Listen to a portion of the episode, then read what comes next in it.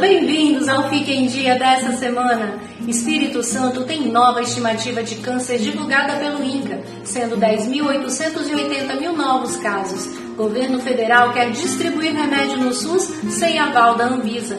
Contratação do goleiro Bruno para o São Mateus gera protesto na cidade. Governador e bancada federal se reúnem com o ministro da Economia. Aula inaugural marca início das atividades na primeira escola estadual indígena em Aracruz.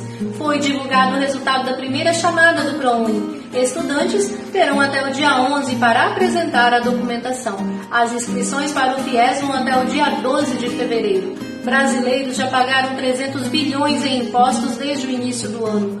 Bolsonaro desafia governadores e Casa Grande diz que Espírito Santo está à disposição para discutir medidas para reduzir preços de combustíveis.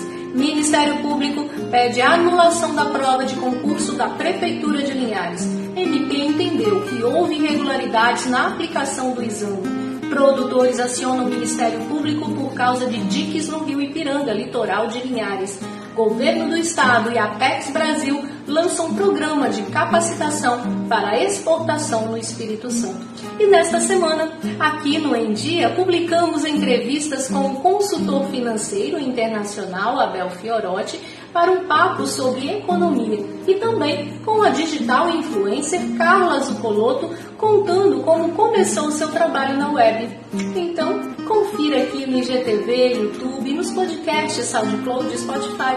Para mais conteúdos, acesse endies.com.br e até a próxima!